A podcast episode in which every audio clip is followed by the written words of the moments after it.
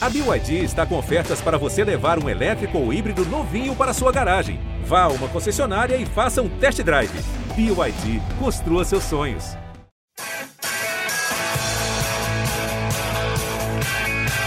Rolou para Cafu, para Raí, pro gol. E que gol! Partiu o Rogério, pé direito na bola, passou pela barreira.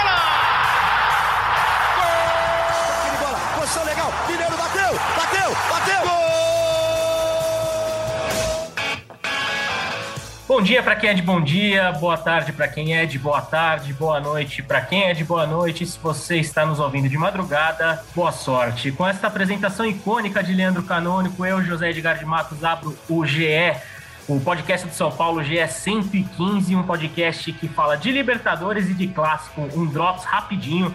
Estou aqui com o Leonardo Lourenço, com o Felipe Ruiz. E para começar, vamos falar da vitória do São Paulo sobre o Rentistas. Vitória por 2 a 0 São Paulo 100% na Copa Libertadores, dois jogos, duas vitórias. Leozinho, meu amigo, primeiramente, boa tarde, né? Quase boa noite, né? No nosso sextou aqui no nosso podcast do GE São Paulo. São Paulo venceu o Rentistas, fez 2 a 0 tem 100% na Libertadores, tem oito vitórias consecutivas, mas a atuação de ontem acho que não foi tão empolgante, né? Você concorda comigo? Ei Zé, tudo bem? Sextou aqui, cara. Estamos neste começo de noite de sexta-feira, falando um pouco de São Paulo, falando um pouco do jogo de ontem. Um abraço também ao querido Praz, Felipe Ruiz, que está silenciado nesse momento, mas certamente né, desfilará belas palavras daqui a pouco. Aquele abraço. Obrigado, cara. Sempre um prazer. Cara, pois é, o jogo de ontem não foi do padrão que a gente se acostumou a ver o São Paulo jogar nessas últimas rodadas, né? São Paulo que foi o time que, que voltou daquela paralisação do Paulista muito bem, enfileirou vitórias, são oito agora, mas contra o Rentistas, é, apesar do 2 a 0 ali, não, não, jogou bem não. Não é também que sofreu, que foi ameaçado, não, nada disso, mas também esperava-se mais, a verdade é essa, porque é, a, gente, a gente tem considerado o Rentistas como o, o, o time é, não exatamente mais fraco, mas é, ele é de fato o time, o time menos tradicional do grupo de São Paulo na Libertadores. Você tem além do além do São Paulo tem também o Racing que já foi campeão, você tem o Sporting Cristal que é um gigante no Peru que já foi vice-campeão da Libertadores também. Então esperava-se é, menos dificuldade contra o Rentistas. É, mas o time uruguaio soube se defender muito bem ali, conseguiu bloquear o São Paulo por um bom tempo, até que o Dani Alves e o Luciano, numa belíssima jogada, um passe do Dani Alves, é, mais uma incrível assistência dele. De, aí o Dani Alves deixou o Pablo na cara do gol, ele fez 1 a 0 Aí as coisas deram uma sossegada, porque não dava para imaginar que o São Paulo fosse, fosse correr o risco de tomar uma virada ainda naquele jogo. Depois, no finalzinho, o, o, o Reinaldo ainda fez 2 a 0 de pênalti. É, o 2 a 0 talvez tenha sido um pouco mais do que o, o São Paulo tenha feito, mas, mas é isso. Jogou mal, mas também não sofreu. Acho que é só, só uma irregularidade comum a, ao nosso calendário aqui de jogos dia sim, dia não. Não é nada para que o torcedor crie desconfiança ainda. É isso aí. Acho que é também importante a gente falar dessa questão do calendário, já levantando a bola para o meu amigo Felipe Ruiz, que acompanha São Paulo há muito tempo e acho que eu, eu vi alguns torcedores falarem, Felipe, é, e eu concordo muito com eles. Eu quero saber se você concorda. Um jogo de ontem do São Paulo, há alguns anos, seria aquele jogo que o São Paulo ou tropeçaria no Morumbi ou até perderia, né? Porque se é uma atuação abaixo do, da crítica, né, em relação ao, em comparação ao que vinha apresentando, mas o São Paulo foi e somou mais três pontos. É, você enxerga uma virada também nesse sentido com, com esse trabalho do Crespo? Bom dia, boa tarde, boa noite fica aquele abraço para você. Grande Zé, aquele abraço para você, para o Léo, para todo mundo que está ouvindo a gente. Agora no sextou, né? Quem, tá, quem, estiver ouvindo vai poder ouvir no, no sexto, no sábado ou no domingo. É, sobre o jogo do São Paulo, eu acho que foi a segunda pior atuação sob o comando do Crespo, para a gente ter uma noção de como não foi uma atuação consistente. Acho que só, só foi melhor do que o jogo contra o Novo Horizonte, contra o Novo Horizontino em Novo Horizonte, a derrota por 2 a 1 Até na estreia, 1 a 1 contra o Botafogo, acho que o São Paulo jogou mais do que ontem, se impôs, perdeu muitos gols, enfileirou gols perdidos na estreia do Crespo à frente do São Paulo. Eu acho que assim, atuação ela, ela, precisa ser vista sob duas óticas. E aí a primeira ótica é a que o Léo falou, agora no, no final da, da, explanação dele, do calendário. O São Paulo ter feito muitos jogos de forma seguida, é, nenhum time aguenta, a gente está vendo o Palmeiras sofrer, o Palmeiras está é, tá virtualmente eliminado da primeira fase do, do, do Paulistão, é, por conta da sequência de jogos, porque tem um elenco que nadaria de braçada nesse campeonato e está virtualmente eliminado. O São Paulo, ao contrário, não teve a, a, as, os jogos que o Palmeiras teve no começo começo do ano, as Recopas que teve que disputar. Então, São Paulo conseguiu o quê? Focar no Campeonato Brasileiro. São Paulo jogou praticamente só o brasileiro, só o paulista, desculpa, até estrear na Libertadores. Então, fez uma campanha muito boa, assim, muito consistente. Agora, a ótica da atuação não tão boa, que é o olhar mais pessimista, o copo mais, mais vazio no, do jogo de ontem. Eu acho que para o São Paulo pensar nos próximos jogos de Libertadores e, sobretudo, em, em, em confrontos onde o erro vai ter que ser mínimo, as retrancas como o São Paulo vai enfrentar times muito fechados. Eu acho que ontem o São Paulo pegou um rentistas muito fechado e, e, teve uma atuação muito nervosa. A gente sentiu o São Paulo tenso o jogo todo. Parecia que o São Paulo queria decidir muito rápido o jogo. Então, assim, não tinha paciência, não virava o jogo como o time do Crespo fez em muitos, muitos outros jogos. Claro, acho que o peso da competição, é, da Libertadores em casa, no Morumbi, muitos jogadores que ainda não tinham passado por isso, o próprio Daniel Alves, assim, que está jogando só a segunda Libertadores, jogou ano passado e está jogando agora. Então, acho que tudo isso tem que ser ponderado, mas acho que é um jogo para o time do Crespo tirar lições para a sequência da Libertadores. É, veja um pouco por aí. Falando, para já emendando com você, falando desse copo cheio, copo meio vazio. Se a gente for botar o copo cheio de ontem, acho que é, inegavelmente é o Daniel Alves na ala sendo decisivo de novo. O copo meio vazio seria o Luciano. Você vê o Luciano um pouco abaixo, óbvio que assim como a gente está falando do calendário, a gente tem uma questão pessoal muito dura do Luciano que tem que ser muito levada em consideração nesse momento. Né? O Luciano passou por, uma, por um problema familiar bem grave, bem chato, que não quem quiser se informar pode, pode ir nas redes dele, que ele comenta, mas acho que não vem ao caso a gente né, aprofundar esse sentido, é uma coisa muito particular dele. Mas o, o, Luciano parece que, desde que ele voltou, né, desde que o futebol voltou na pandemia, ele não está conseguindo se encaixar tanto. Seria mais ou menos isso, se, se a gente botar fazer uma análise de ontem. O copo meio cheio é o Daniel Alves e o copo meio vazio é o Luciano? Acho que sim, Zé. Acho que é muito por aí. Acho que esse copo meio cheio dá até para a gente ir colocando mais nomes ali além do Daniel Alves. Daniel Alves, desde que voltou a jogar na, na, na, ala direita, né, que não é nem lateral, tem feito grandes jogos e tem sido desequilibrante. assim. É, além dele, ontem, o Miranda fez uma partidaça, lembrou o Miranda dos velhos tempos, daquele Miranda tricampeão brasileiro pelo São Paulo. Foi muito bem, acho que, aliás, é a grande notícia do jogo de ontem, porque o Daniel Alves ele já vinha muito bem, né? O Miranda, acho que é a primeira atuação sólida dele, digna do nome que ele tem é, desde que ele voltou ao São Paulo. Acho que ele jogou muito bem na zaga. E o Lisieiro também acho que é outro ponto muito importante a se destacar. É um nome que o Crespo achou.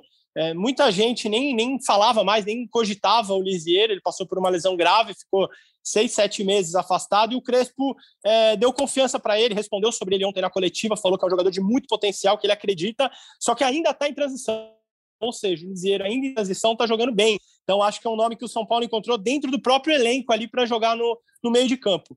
Falando do copo meio vazio agora que você citou, Luciano, eu acho que no futebol a gente tende muito a olhar só resultado, só desempenho. É impossível desassociar o atleta, o jogador do ser humano. Eu acho que o, Luciano passou por algo muito sério, muito grave, que milhões de brasileiros têm passado, que é perder um ente querido por Covid. Só quem passa pode falar o que é. É, então, assim, a gente tem que levar isso em conta, tem que, que assim, colocar na balança do, do, Luciano. Ele não vem tendo grandes atuações, mas é um jogador que continua se entregando muito. É, é só ver o, os scouts do Luciano, os números dele nos jogos, continua sendo um dos jogadores que mais participa, que mais tenta, que mais busca o jogo. Ontem, é, eu até comentei isso durante o jogo, que ele parecia muito nervoso, ele parecia o símbolo de São Paulo, reflexo de São Paulo. Estava muito nervoso. A hora que pôs a bola no chão, com o próprio Luciano e com o Daniel Alves, fez 1 a 0 porque era muito melhor que o Rentistas. Então, acho que tem que ser levado em consideração esse fator humano do Luciano e, e, a tendência é que, com o decorrer da temporada, aí, com ele melhorando ainda a forma física, porque ele perdeu alguns treinos por conta desses problemas pessoais, a tendência é que o Luciano é, evolua mais e mais. É isso aí. E voltando a falar do copo meio cheio, acho que na verdade não é nenhum copo meio cheio, é um copo totalmente cheio, que é o Hernan Crespo, né? Léo, como eu queria, a gente até comentou isso no particular ontem e até rolaram algumas brincadeiras em relação entregar? a isso. Não, mas Oi? não, não vai me entregar, cara. Não, não vou Revelações. Não, não vou te entregar, não vou entregar a fonte como um jornalista que se preza. Não, ao, ao contrário do que recomenda o técnico Eduardo Batista, não vou falar a fonte. Mas é, sobre esse copo totalmente cheio, que é o trabalho do Hernan Crespo, ontem chamou muita atenção, principalmente a nossa atenção, que quando o São Paulo chegou ao Morumbi para a partida contra o Rentistas, o vestiário tem uma nova surpresa, né? Foi o São Paulo pintou uma das frases do Hernan Crespo, é uma frase que ele citou ano passado, não digo que é nem de autoria dele, né? Uma, ele compartilhou essa frase ano passado em uma entrevista coletiva, falando que, basicamente, resumidamente em português, onde as pernas não chegam, o coração chega, né? Para falar do, do, sobre desempenho de futebol, sobre é, raça, etc. E o São Paulo ilustrou isso, né? Pintou isso no vestiário.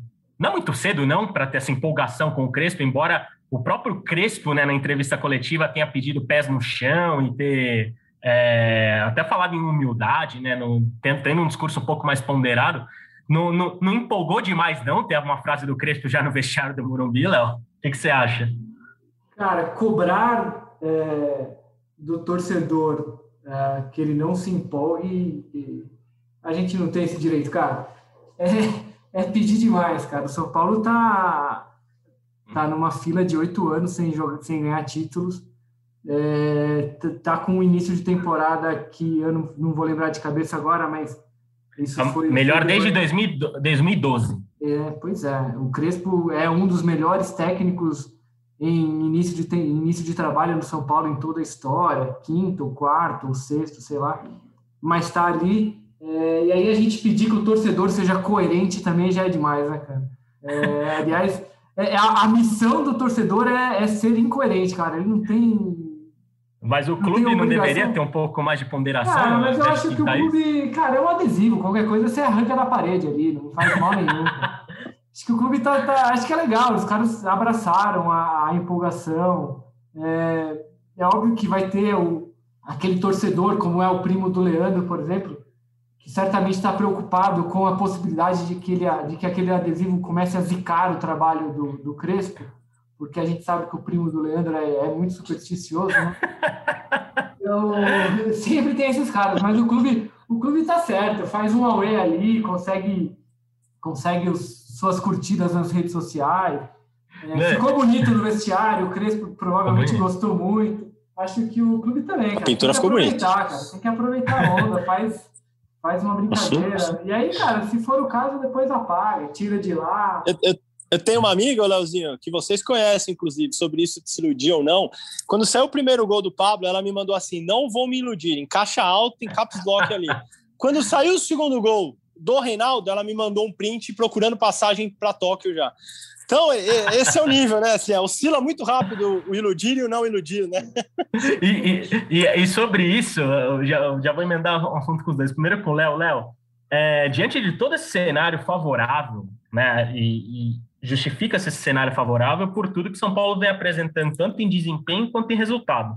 É o melhor momento para o São Paulo quebrar o tabu em Taquera, já emendando o nosso próximo assunto, que é o clássico contra o Corinthians, porque Agora, nem falando sobre, sobre a fase do Corinthians, que o Corinthians chega né, de, perdendo para o Penharol em casa, praticamente se complicando de vez na, na Copa Sul-Americana, né, porque tem um ponto em duas rodadas, enquanto o São Paulo emenda oito vitórias consecutivas, o Crespo é o quarto melhor treinador da história em início de trabalho no São Paulo, o torcedor está empolgado, os resultados estão aparecendo, o desempenho está aparecendo, Chegou um momento, é, você vê o São Paulo mais encorpado como nunca esteve para enfrentar o Corinthians de Itaquera e quem sabe quebrar esse tabu? Cara, é. É.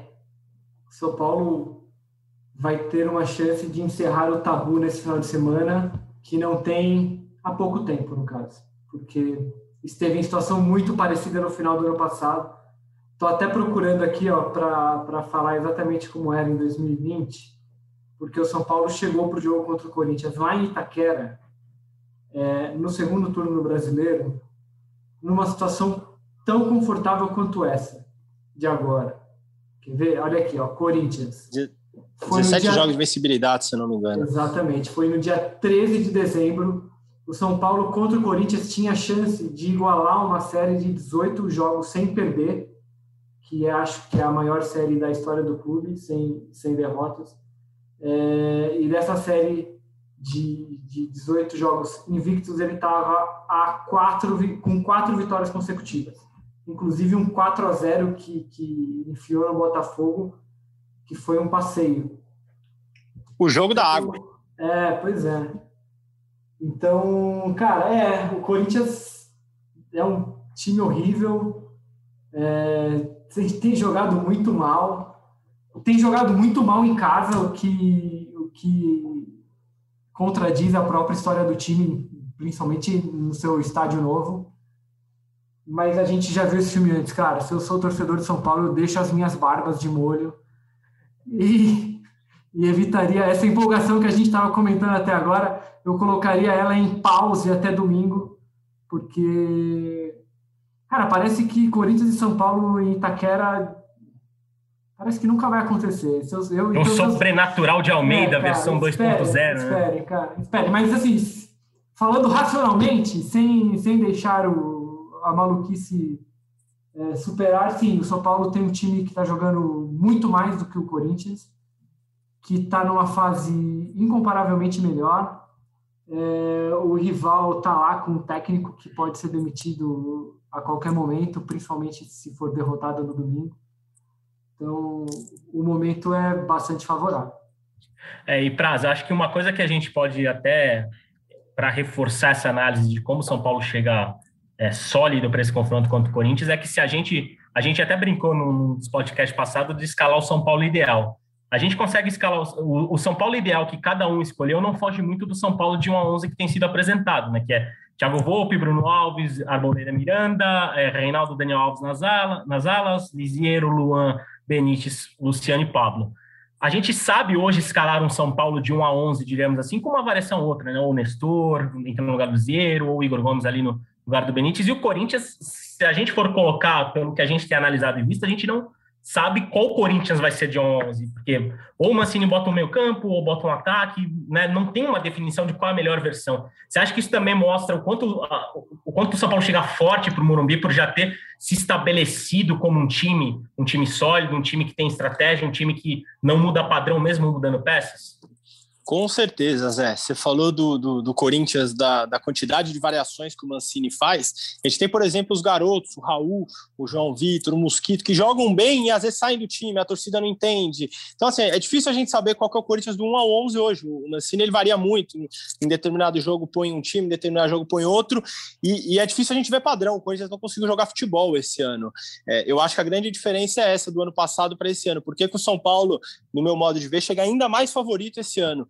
O ano passado o São Paulo estava muito bem, é, o trabalho do Diniz ele estava consolidado naquele momento, mas o Corinthians também vinha no momento de retomada com o Mancini, também vinha fazendo bons jogos já e vinha jogando futebol ali no Campeonato Brasileiro, tanto que se salvou da, do rebaixamento com algumas rodadas de antecedência e chegou até a sonhar com Libertadores. Muitos torcedores ali queriam que o clube fosse a Libertadores.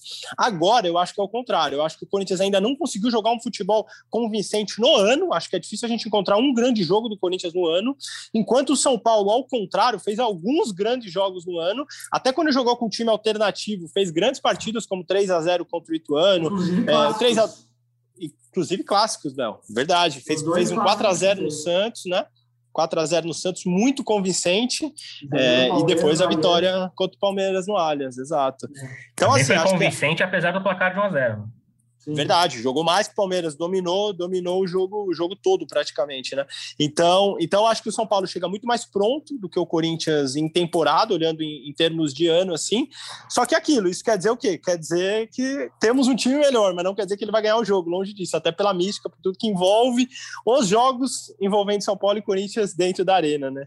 Só, é, só pontuando, Zé, primeiro é o seguinte, no ano passado, no clássico, é, o Corinthians, o, o Praz lembrou bem, o Corinthians estava no momento de retomada ali, depois que o Mancini assumiu, o Corinthians chegou a entrar em zona de rebaixamento, o Mancini assumiu, deu uma, deu uma esticada, é, mas o time era tão ruim quanto o desse ano, é, só que o Corinthians ganhou merecido o São Paulo, foi bem melhor do que o São Paulo naquele jogo. É, depois o São Paulo no jogo seguinte massacrou o Atlético Mineiro em casa e todo mundo achou que que o, o, o jogo em Itaquera tinha sido só um tropeço, e aí depois do jogo seguinte já começa aquela, aquela fase que, que o São Paulo, que o torcedor sabe bem, não precisa nem ficar lembrando aqui. É... Mas é isso, acho que agora, agora o, o que a gente aguarda é que time o Crespo vai escalar, né? A gente não sabe ainda, porque nessa maratona é justo que o Crespo, apesar de, de ser um clássico, é justo que o Crespo, de repente, poupe os jogadores, porque na prática o São Paulo não tem mais nada a fazer no Campeonato Paulista. É, já é líder. No máximo, assegurar, no máximo, assegurar a melhor campanha para ter vantagem de decidir em casa. É, mas é uma diferença grande para os outros times também. Não, sim, não me parece que o São Paulo corra o risco de. Mas é isso, assim, é, o que o está valendo para esse clássico é o tabu. Né? O São Paulo já é líder do grupo, já está classificado. O Corinthians, incrivelmente, apesar de todas essas críticas que a gente tem feito aqui, o Corinthians também já está classificado. É, enquanto o Palmeiras já e o Santos provavelmente nem devem, nem devem avançar às quartas de final. Então, o que vale para domingo é o tabu. Agora, com que time o São Paulo vai a Itaquera? Nesse momento, sexta-feira, enquanto gravamos, não temos nem sinal. nem sinal. Mas a gente até, eu e o Léo, no, no particular, a gente começou novo, a ah, esqueletar a gente vai abrir o chat para a galera aí, cara. Pô, mas um dia, um dia vamos propor isso, de fazer Postar um ao vivaço, assim, com, As fotos também junto? As fotos também vendo? Não, fotos, fotos é melhor que não. Principalmente o, que o torcedor não veja o cabelo que eu estou neste momento, aquele famoso cabelo Elegância. de quarentena. Um cabelo que não tem mais para onde crescer. Mas tirando essa situação complicada, vamos falar de São Paulo, né, que é o que importa, que faz o torcedor ouvir a gente, as bobagens que a gente fala.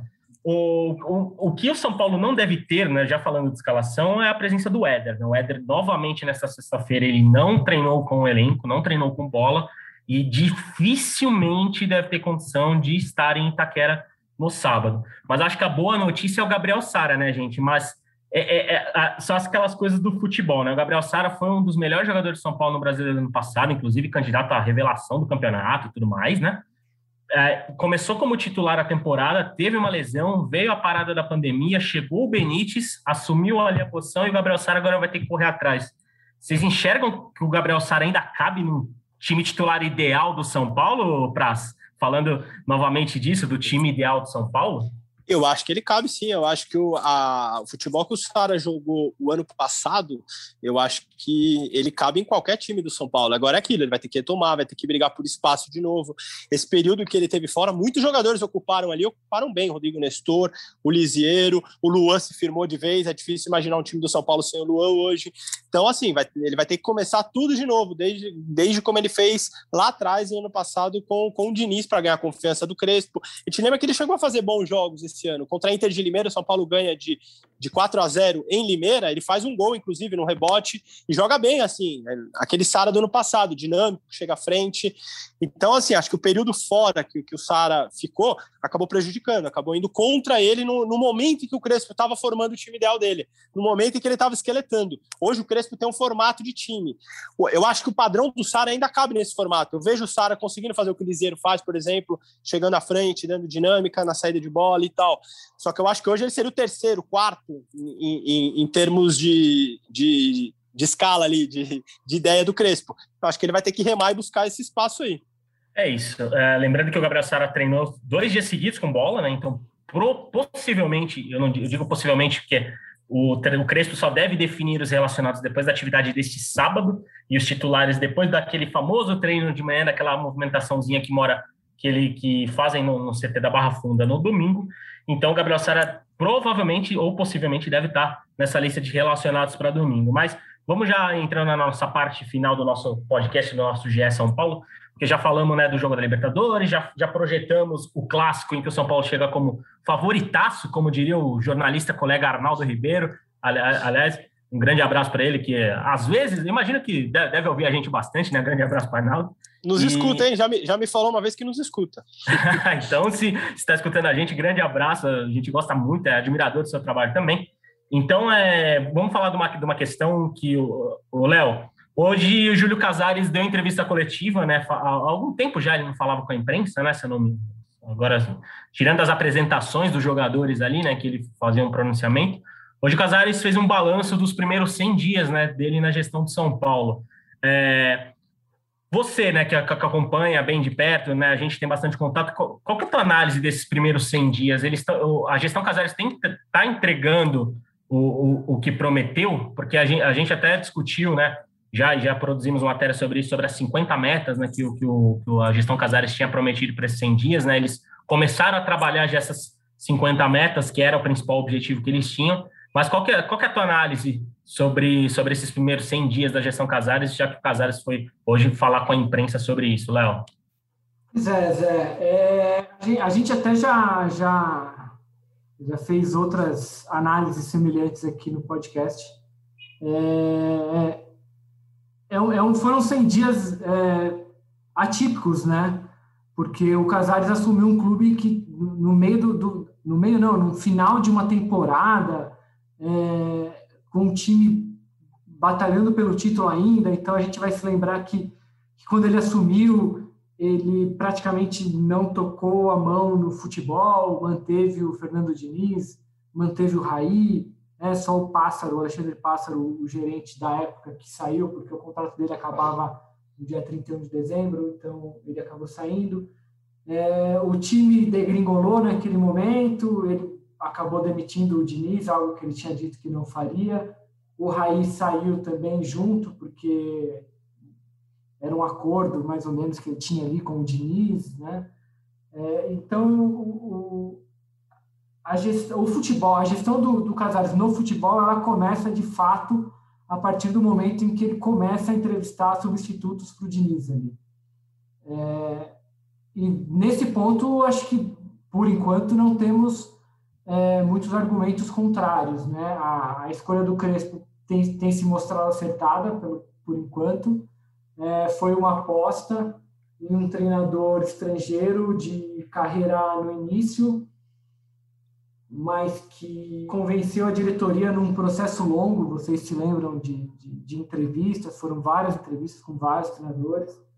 É, então, então, foram 10, né? É, ele, ele, o, o Casares cita 10 estrangeiros entrevistados. A gente, eu, agora de cabeça não lembro todos, mas teve o Guilherme Barres Piloto, teve, teve alguns, alguns portugueses.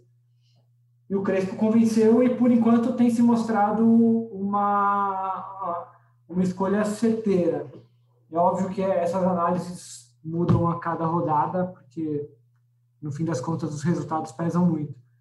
Fora de campo, o que a gente pode dizer é que o Casares tem apanhado muito por causa da crise financeira de São Paulo, que é a crise financeira dos clubes de futebol no Brasil, que já enfrentavam dificuldades extremas antes da pandemia e que depois da pandemia quase foram à lona. É, nessa semana, o São Paulo divulgou o balanço financeiro de 2020. É, a, a, dívida, como o próprio Casares já tinha afirmado anteriormente, está na casa dos 600 milhões de reais, é, quase o dobro do que o clube arrecadou em receita no ano passado. Então, é uma situação bastante difícil. E mesmo assim, o, o São Paulo foi ao mercado e contratou jogadores. É, essa escolha do Casares em reforçar o time, em investir no time, é, apesar da crise financeira, algo que o Corinthians, por exemplo, não fez numa situação semelhante, é, a gente só vai saber o resultado disso no futuro. É óbvio que o fato de São Paulo não ganhar títulos há oito anos pesa muito. É, o São Paulo tinha que reforçar porque precisa ganhar alguma coisa, o, torcedor não aguenta mais, não há mais paciência. É, o São Paulo tem dito que a folha salarial ainda está parecida com a do ano passado, a meta é de chegar a pelo menos 15% menor no fim do ano, por isso vai ter que se livrar de alguns jogadores. Mas o São Paulo diz também que nessa, nessas saídas e entradas de novos jogadores já conseguiu diminuir 7%, né, considerando quem saiu e quem chegou. Mas é isso, assim, o São Paulo fez um investimento, por exemplo, no Orejuela, que até agora não jogou. É, o São Paulo tem uma possibilidade de fazer um investimento no Benítez no ano que vem, é, quando termina o empréstimo. Tem o Bruno Rodrigues também numa situação parecida. Então a gente, o peso, o peso desses investimentos, eles, de, eles vão depender, o, o, peso vai depender muito do que São Paulo vai conseguir conquistar dentro de campo, para que a gente no futuro avalie se foram acertados ou não. Agora ainda é muito, muito incerto. Muito cedo, talvez. Muito cedo, é muito cedo para a gente fazer essa análise. Mas... É, isso, isso. Pode falar. Pode não, falar.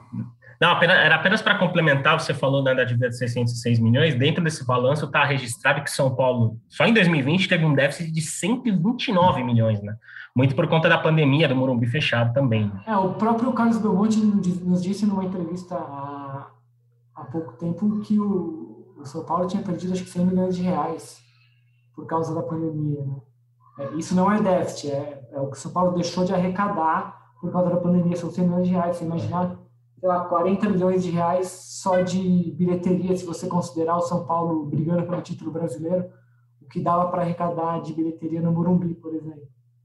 Então, é isso. Acho que o, o Casares tem feito uma gestão bastante midiática também. Ele é um cara muito midiático.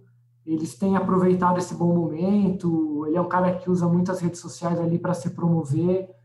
Em alguns momentos a gente tem até a impressão de que eles tentam direcionar ah, as narrativas do clube ali, tentam não, não, digo não digo falsear histórias, mas tentam tentam forçar é, né, um, um, ponto de vista um deles. ponto de vista muito favorável ao clube. A gente tem está, a gente tem ficado atento a isso, é, mas acho que acho que o Casares a torcida tem demonstrado bastante confiança no trabalho, que no começo é promissor sim. Isso, e só para elencar alguns pontos né, citados pelo Casares na coletiva de hoje, é, sobre essa questão financeira, por exemplo, o Casares citou que o, o São Paulo, a diretoria, diríamos que está criando um bolsão, diríamos assim, né, para cumprir os débitos com os atletas, né, principalmente, acho que o maior exemplo de débito que há ainda com os atletas é o acordo de direito de imagem lá da pandemia, do começo da pandemia, né, que ainda estão, estão ainda em processo de acerto, e esse bolsão vai servir justamente para pagar essa dívida. O que, que serve esse bolsão? É, de acordo com o Júlio Casares, é, tudo, muita, algumas, algumas receitas que entrarem no São Paulo, como, por exemplo, uma, uma futura venda de jogador, ou a chegada de um patrocinador, ou a retomada da bilheteria do Morumbi quando o público puder voltar, todo, todo, parte, porcentagem dessas receitas vão para esse bolsão que vai servir para quitar a dívida com o elenco. Casares também citou na mesma entrevista que planeja e que quer usar a imagem do Daniel Alves, né, a imagem do, do, do, Dani, que é um dos maiores vencedores do futebol mundial, fez carreira no Barcelona, fez carreira na Juventus, fez carreira na seleção, e o Casares sente que a atual diretoria sentem que falta um plano de marketing, digamos assim, para aproveitar essa imagem do Daniel Alves. Sobre o mercado da bola, o Casares explicou que, essa, que essa questão financeira foi justamente o que fez o São Paulo não contratar o Gabriel Neves. Porque o São Paulo tinha apresentado uma proposta para o Nacional do Uruguai, o Nacional considerou baixa, não gostou, e o São Paulo não insistiu. O São Paulo não foi para frente justamente por essa questão financeira. Porém, o próprio Casares falou na coletiva que prevê a permanência do Galeano. Só que o Galeano não custa tão barato assim, né? O São Paulo tem o, tem o, o atacante paraguaio, os, os, direitos dele estão orçados em um pouco mais de 5 milhões de reais, né? 1 milhão de dólares.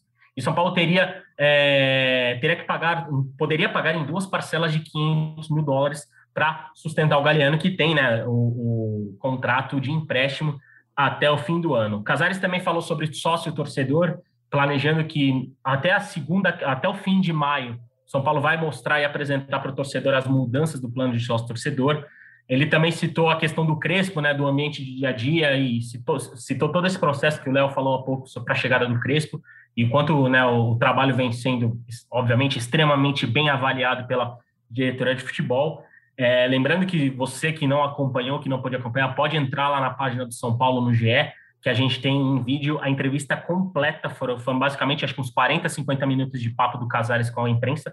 É, a gente perguntou, outros veículos também perguntaram, então foi um papo bem legal que o torcedor que, né, que gosta mais dessa parte política, dessa parte da burocracia tricolor, digamos assim, pode ficar ligado lá no GE.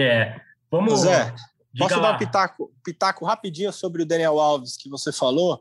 É, deve, o, deve. O, boa. O Casares falou, falou que tem feito reuniões constantes com o staff do jogador né, em busca de, de patrocínios e de formas de, de pagá-lo e de, de usufruir da marca Daniel Alves, né, que é uma, como você falou, o maior vencedor da história do futebol em números exatos de títulos, em números fechados de título. Agora, eu acho que o São Paulo errou muito nesse, nesse tempo que o Daniel Alves está, nesse pouco mais de um ano. Eu acho que o São Paulo teve um grande ato com o Daniel Alves, que foi a apresentação. O São Paulo abriu o Salão Nobre do Monumbi causou um impacto ali, todo mundo falou, nossa, olha o tamanho do, do que o São Paulo está preparando para o Daniel Alves, uma coletiva gigantesca, todo mundo de terno, foi algo realmente impactante. Dali para frente, parece que não existiu mais nada com o Daniel Alves. O Daniel Alves ele aparece muito pouco na, com a imagem atrelada ao São Paulo. Quem olha lá as redes sociais do Daniel Alves, ele é independente, ele vive é, uma, uma vida dele. Ele não, ele não aparece, ele não é a marca São Paulo, por exemplo. Ele, por opção própria, não é um jogador que aparece em entrevistas pós-jogo, em derrotas ou mesmo em vitórias. Não dá nem para a gente acusá-lo de não pôr a cara tapa, porque quando ganha ele também não vai lá falar. Então ele é um jogador que aí a personalidade não aparece, só que eu acho que o São Paulo poderia encontrar formas de fazer com que ele aparecesse, de fazer com que ele fosse a marca São Paulo em inúmeros veículos, em inúmeras propagandas, enfim. A São Paulo disse que faria isso, se propôs a fazer isso quando trouxe o Daniel Alves. Então eu acho que o Casares pode tentar mudar isso aí agora, mas eu acho que de um ano e tanto que o Daniel Alves está no Brasil, a forma em que a, que a imagem dele foi utilizada no São Paulo deixa muito a desejar. Talvez a melhor decisão. Só lembrando não, só... que quando o, Dani chegou, é, o ambiente era muito mais favorável ao tal plano de marketing para pagar os salários dele do que, do que, do que é hoje. Exato. O Dani chegou no meio de 2019, como o Praz lembrou, ele tinha acabado de ser campeão da Copa América como, Copa América. como capitão. Ele havia Sendo o melhor jogador da Copa América. Craque da Copa América. Ele havia acabado de chegar do PSG, não vivíamos o caos da pandemia ah, com a economia em frangalhos. Encontrar patrocinadores que banquem o Daniel Alves no momento atual é um desafio que é, é muito complicado até de a gente considerar essa possibilidade factível assim. É, o São Paulo diz que tenta, a gente acompanha, mas realmente me, me parece me parece uma mais uma argumentação para tentar resolver uma situação ali do que de fato resolver.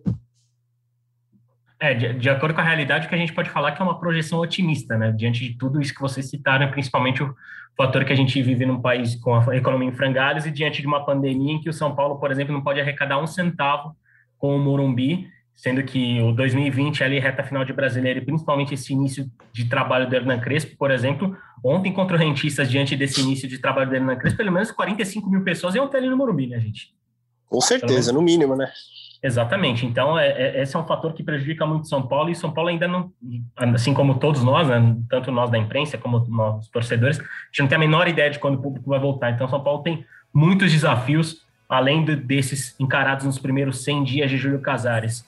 Praz, seu destaque final, meu amigo. O que, que você tem para compartilhar com o torcedor São Paulino, com a torcedora São Paulina que acompanha aqui a gente no GE? Já deixar aquele abraço e aquele desejo que você tenha um fim de semana incrível importante demais, né? Para todos nós, né? Nesse momento tão duro que as pessoas continuem se cuidando muito, continuem ficando em casa se possível é, e tomando todas as medidas de distanciamento e de cuidados. É, destaque final: estamos gravando o podcast no último dia do mês de abril. Amanhã, primeiro dia do maio, de maio, primeiro dia do último mês de contrato de João Rojas com o São Paulo. Jogador que a torcida sempre pergunta muito fala muito né, sobre, sobre o Rojas. Conversei com algumas pessoas nos últimos dias, não é uma negociação fácil, ela deve começar agora nesse mês de de maio. O Rojas tem um salário considerado alto pelo tempo que ficou fora, é, sem jogar. A gente lembra dois anos e quatro meses sem, sem jogar futebol. O Rojas ficou. Tem agradado. É, o São Paulo vai conversar com o Crespo, ele vai participar diretamente ali. A comissão vai ser consultada é, sobre se, se deseja continuar com o Rojas ou não. A tendência é que diga que sim, porque ele vem sendo importante, vem marcando gols, já tem três na temporada pelo São Paulo, mas aí o São Paulo vai ter uma negociação com o jogador, que é diferente, que aí vai envolver a parte financeira do clube, é, vai envolver o tempo de contrato. O Rojas já não queria esse contrato de três meses, que ele acabou aceitando, e, e, termina agora no final de, de maio. Ele vai querer um contrato mais longo. Conversei com algumas pessoas e todas elas me falaram: o Rojas não vai mais aceitar um contrato de meses, assim. Ele vai querer contrato de anos, um ano, dois anos, enfim. Aí o São Paulo vai ter que sentar com o jogador e conversar. Então é uma negociação que não é fácil, que deve se arrastar aí pelo mês de maio, último mês de contrato do Rojas com o São Paulo. Sempre uma satisfação, Zé, estar por aqui. Bom fim de semana para todo mundo. Até aproveitando para puxar o peixe para a gente, amanhã, sábado, vai ter matéria justamente sobre isso, sobre o início Boa. do último mês de contrato do Rojas lá no GE. Leozinho, meu amigo, grande fim de semana para você também. Eu vou chinelar, como disse o Eduardo Rodrigues nesse fim de semana. Te vejo semana que vem. Seu destaque final. Era isso. Domingo, é, Corinthians e São Paulo em Itaquera. Os torcedores são paulinos certamente estão ansiosos por esse jogo. E você vai estar tocando. Deixa só. Não sei quem é. Problemas quem ao é. vivo. Não sei quem é. é logo desculpa. É, até me perdi no raciocínio aqui, então eu vou deixar só um abraço a vocês, um beijo no coração, na alma, como diz o Leandro. É, continue se cuidando. E domingo, provavelmente às quatro da tarde, o horário ainda não foi confirmado, com Corinthians e São Paulo. Esse jogo deve ser interessante. Aquele abraço, amigo. É isso aí. Até domingo às 16 horas, ou às 18 ou às 20, ou seja lá qual horário for definido o clássico em Itaquera, você pode ouvir o episódio GE São Paulo 115. E mais uma vez, vou agradecer a presença de Felipe Ruiz, de Leonardo Lourenço, Léo Bianchi, que né, fez a coordenação aqui do programa mais uma vez. E agradecer principalmente a você, torcedor São Paulino, torcedora São Paulina, mais uma vez. Obrigado pela audiência. Até a próxima. E como diz Leandro Canônico, como sempre diz Leandro Canônico, cuide-se e vacina sim. Até a próxima, meus queridos e minhas queridas. Valeu!